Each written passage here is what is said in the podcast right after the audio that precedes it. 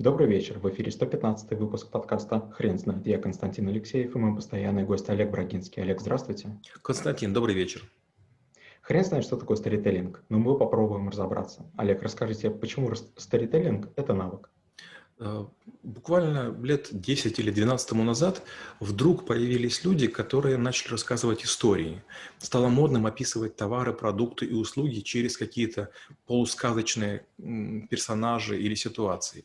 А, вдруг стали говорить, не рассказывайте о характеристиках, а расскажите о способе применения. И так вот в жизни незаметно вкрался сторителлинг. Я бы не сказал, что такой, такой навык выдающийся, он сегодня уже является практически стандартом де-факто. Этот инструмент очень часто использовали взрослые люди, когда нам сказки рассказывали, когда нам какие-то морали читали. Как раз они использовали сторителлинг. Удачно или неудачно, это уже второй вопрос. Но попытки сторителлинга, конечно же, начинаются с детского воспитания. А скажите, пожалуйста, это каждому человеку нужен нужный навык? Мне кажется, что да. Я считаю, что вот все, что при нас есть и неотделимо от нас, то есть сорочка, галстук, не знаю, гарнитура, гаджет у нас можно забрать. А вот умение рассказывать истории для того, чтобы влиять на других, может быть мягко, может быть ненавязчиво, может быть поучительно, это у нас очень сложно отнять. Поэтому да, мне кажется, это очень важный навык. Существуют э, либо какие-то правила сторителлинга, когда уместно его применять? Вот насчет уместности это очень сложный вопрос. А правила, да, есть такие. Есть такая очень известная байка о том, что правда ходила, стучалась в разные двери, и никто ее не пускал. Она была очень ужасна. Но пришла история, укрыт, укрут, укутала ее в свое одеяло, и тогда после этого правду пустили. Получается, что нам иногда неприятно слышать, что нам пора похудеть, или нам нужно быть более там, вежливым, внимательным. То есть мы не очень желаем поддаваться коррекции.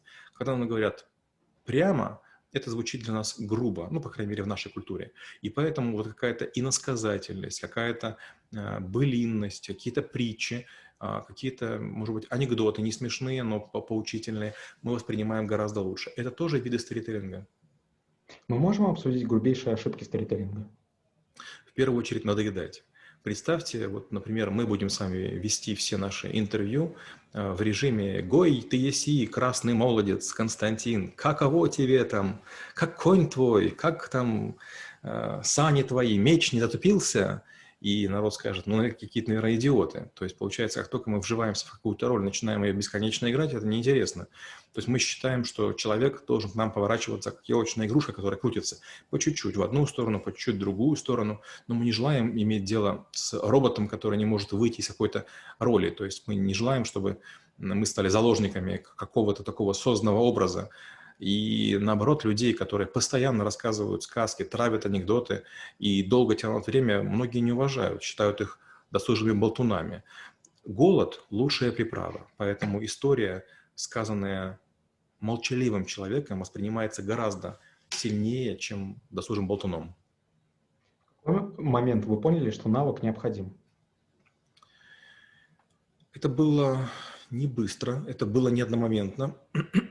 Меня все время разные э, компании спрашивали, как же я лечу компьютерные вирусы, как э, можно доверять моим программам. И сначала я жил, получается, в Украине и продавал программы, потом я начал по миру ездить и представлять свои программы. И я все время чувствовал, что когда я рассказываю технические подробности, как все построено, что это часть моей диссертации, что там модели 34, что там есть зачатки искусственного интеллекта, все прям грустнели, грустнели, грустнели. Но однажды я нарисовал некий плакат. Раньше же не было еще такой компьютеризации, поэтому с плакатами нужно было ездить в середине 90-х. И вдруг оказалось, что из плакатов, а их было штук 30, с помощью которых я рассказывал умным людям о том, как мой антивирус будет защищать их данные, один из плакатов необычайно всем понравился. Я подумал, как интересно. Люди сами влюбились в второстепенный плакат и, завидев его, принимают положительное решение. А, даже вот сейчас в школе трэблшутеров очень интересно. Я знаю, какие книги из тех, которые написал хорошие. Очень сильная книга «Проекты». В ней реальные, сложные, собранные проекты. Эта книга толстая, толще обычного. В ней прям такие экстремально важные наработки. Но люди покупают не саму тему, не саму книгу, а маленький текст, который написан рядышком. И, видимо, текст слабее, чем книга. И парадокс. Люди некоторые книги покупают, которые мне, за которые мне стыдно.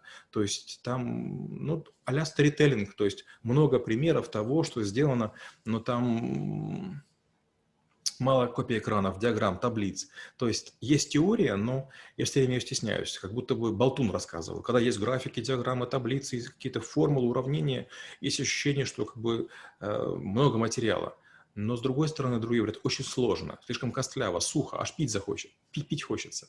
И вот такой странный парадокс. Получается, иногда мы покупаем не товар, не услугу, а то, что нам про нее рассказывают.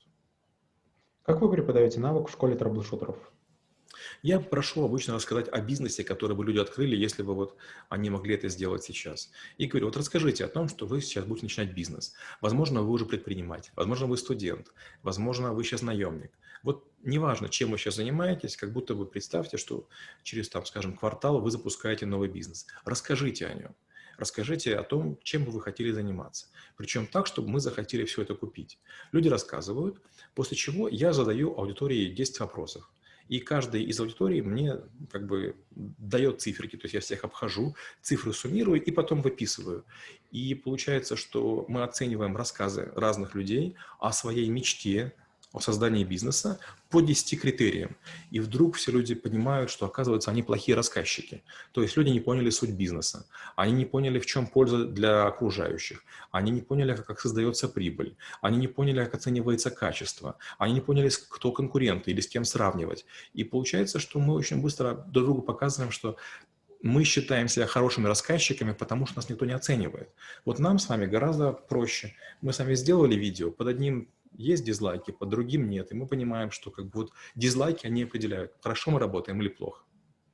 Алекс, спасибо. Теперь на вопрос, что такое сторителлинг, будет трудно ответить. Хрен знает.